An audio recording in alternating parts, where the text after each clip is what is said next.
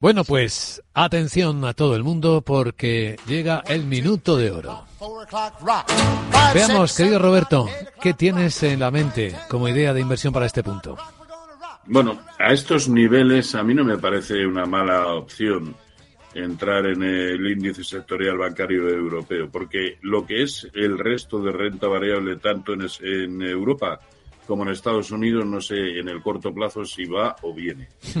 Por lo tanto, creo que hay que abstenerse. Esta puede ser una buena opción, sobre todo porque eh, el stop lo tendríamos eh, ligeramente por debajo de 119, con lo cual, ¿qué estamos asumiendo? Una pérdida de un 1%. Me parece que la ecuación riesgo-rentabilidad encaja. Para quienes quieran entrar en títulos, también en España me siguen gustando Robi y SACIR.